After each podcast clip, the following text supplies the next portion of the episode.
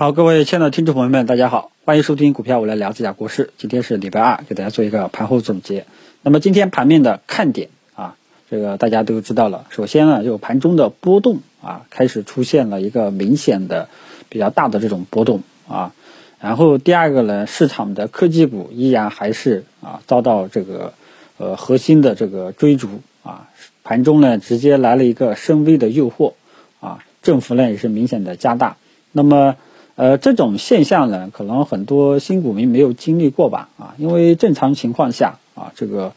呃，这个科技股的牛市啊，这个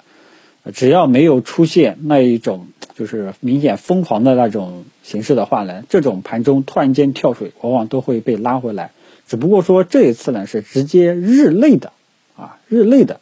这个直接拉回来了啊。也就是说，我们中午讨论的问题，那么它是阶段性的一个调整，还是一个？这个日内的调整啊，那目前来说，我们可以完全完全得出一个结论，它仅仅是一个日内的调整，啊，那么科技股的这个风口依然还在，整体的这个趋势依然向好，啊，呃，大家记住了啊，什么叫做最后的疯狂啊？就是日线形态，我之前跟大家讲过的啊，其中也我也举过美股特斯拉的走势，就是一开始啊，包括我们的中小板、创业板几个科技型的代表型指数，它们呢。啊，日线级别，如果目前来说，基本上都是中规中矩的，对吧？啊，如果说后面哪一天出现啊连续的加速放量暴涨，那么往往这个是最后的疯狂，是一个阶段性赶顶的这样一个迹象。啊，这个在市场疯狂的时候呢，会经常出现这种见顶的这种方式。啊，但是目前来说没有啊。我以前跟大家讲过，只要科技股没有出现明显的这种迹象，明显没有这个这种疯狂的迹象啊，都是还有一定的参与的这种意义的参与的条件的。只不过说我个人呢，对芯片像这种标的呢有恐高了啊，因为里面很多的代表性个股啊，什么北方创华创呀、兆易创新啊啊，那个这个真的是太猛了啊。反正对于这种股票呢，我是。是有恐高的啊，但对于其他的啊科技股啊，我觉得还是有一定的潜力啊。所以呢，科技股呢，大家记住了啊，你呢依然可以择机的去参与啊，尽量去找一些啊位置还可以的啊，好吧。然后回到盘面上来，那么今天这种盘面啊，这个基本上很多人老司机反正都是经历过了。呃，下午呢，主要还是汽车产业链全线爆发，把整个市场率先带起来的啊。因为这个昨天这个工信部，也是我早评跟大家讲过，工信部呢发布了智能汽车发展规划，未来五年的规划啊，所以风口呢又吹过来了啊。嗯，那么之前呢是这个芯片，然后到这两天的五 G，然后再到今天的这个呃。这个整个汽车产业链啊，这个智能汽车产业链啊，这些呢都是高科技类的，啊，是有一点黑科技含量的，都炒了一遍啊，所以市场呢基本上感觉有点饥不择食的感觉啊，因为场外观望的资金啊，呃，这个资金真的是太多了啊，尤其是里面的有一些这个新成立的一些基金，都在等着建仓啊，因为他们成立了的话呢。呃，按照要求的话呢，是要在一定时间内建仓的。然后呢，再加上当前市场情绪呢，大家基本上一致认为啊，呃不不能也不能说一致认为吧，但是至少大部分啊，就是认为都现在呢就是一个牛市啊。但是我觉得哈，我觉得是不是全面牛市，大家记住了啊，等到月底我们再看啊，等到本周五收盘了，我会给大家这样一个。我的这样一个答案，到时候呢会同时也会给大家最终的这个详细的策略建议。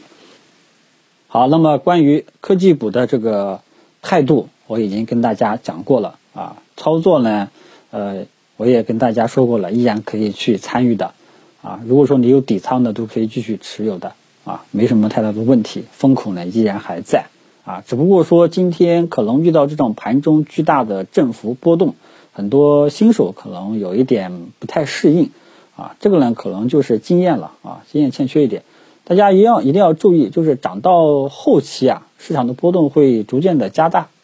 啊，这个你要去适应啊。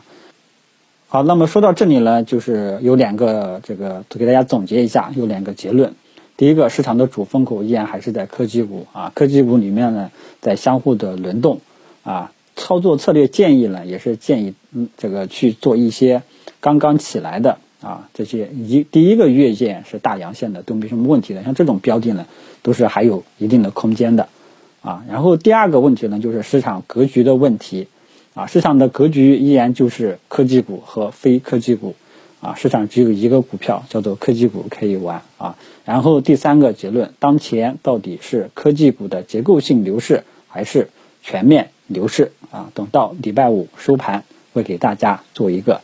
后续的一个跟踪啊，以及详细的操作策略建议，好吧？那么主要内容也就这些了，因为说实在话，盘面。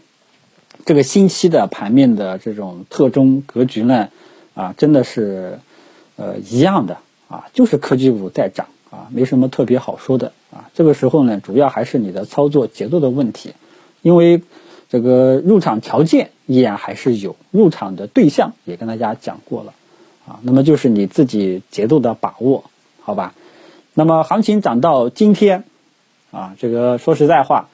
呃，技术面呢，已经没啥什么特别要讲的了啊，也不像这个我们去年一九年跟大家会跟大家也分享啊，什么时候什么时候是出场，什么时候是右侧建仓，右侧这个介入建仓的建仓的拐点时机信号啊，现在就是一个单边就一个字涨啊，所以技术面没啥好聊的了，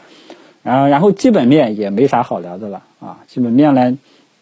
因为呢，你说这时候谈估值是没有什么意义的啊啊！市场开始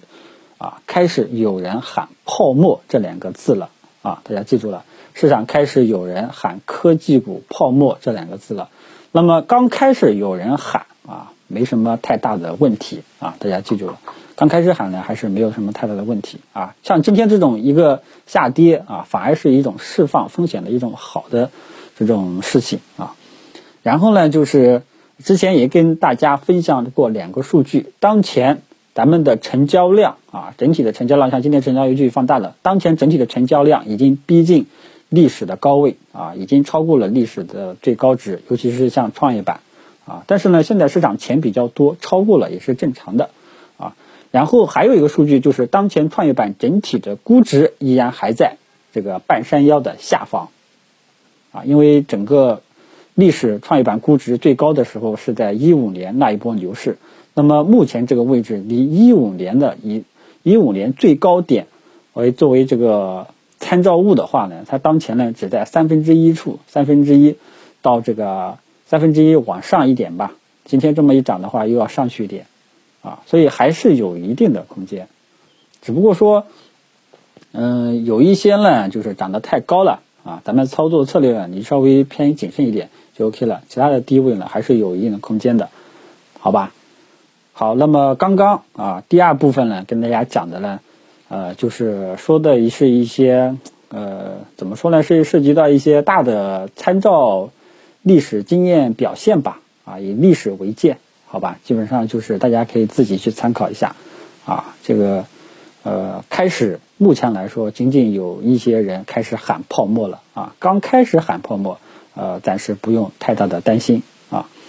然后最后一点，跟大家这个说点题外话啊，不想听废话的就可以这个取消掉了。本周一的时候呢，我看到财经网站啊，财经网站这个大的财经网站上面挂了一个消息，叫做巴菲特去年的这个收益跑输了标普两百啊，标普五百。这个，然后就很多人就纷纷议论啊，呃，这个呢。说一点个人的这个就是感这个态度吧啊，巴菲特他老人家呢，不是他跑输了啊，跑输了标普五百，不是你能讨论的，明白吧？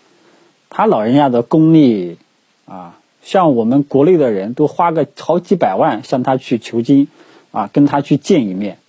啊，就这种啊，花个好几百万上千万的。都为了跟人跟他老人家去见一面啊，去取取经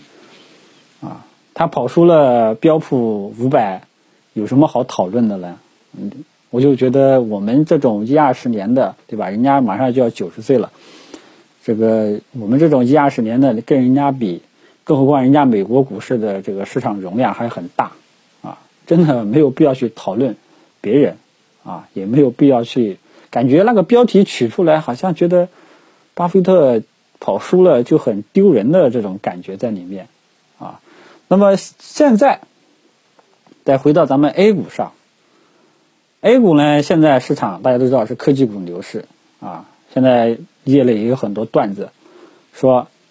啊，现在呢这种行情，大家呢记住，千万不要跟我这种老司机啊站队，跟我这种跟我这种老司机站队，跟着老司机站队你是赚不到钱的啊。那么牛市呢，也不要这个跟老司机在一起啊，就是满仓干啊，这些都是呃。现实的啊，比较现实的段子，啊，还有呢，就是开始有人啊，这个教我怎么去分析市场行情了，啊，嗯，可能这就是呃牛市带来的呃人性的这个弱点吧，啊，这个有些朋友啊，我还是想提醒提醒，牛市赚钱了，不是什么真本事。啊，千万记住，牛市赚钱了，真不是。真不是说特别的有多么大的真本事，可能你的这个魄力满仓干很令人钦佩，啊，但是牛市赚钱了啊，没啥好说的，啊，真正赚钱的呢是在弱势市场上，那赚钱了才会值得令人这个佩服，而且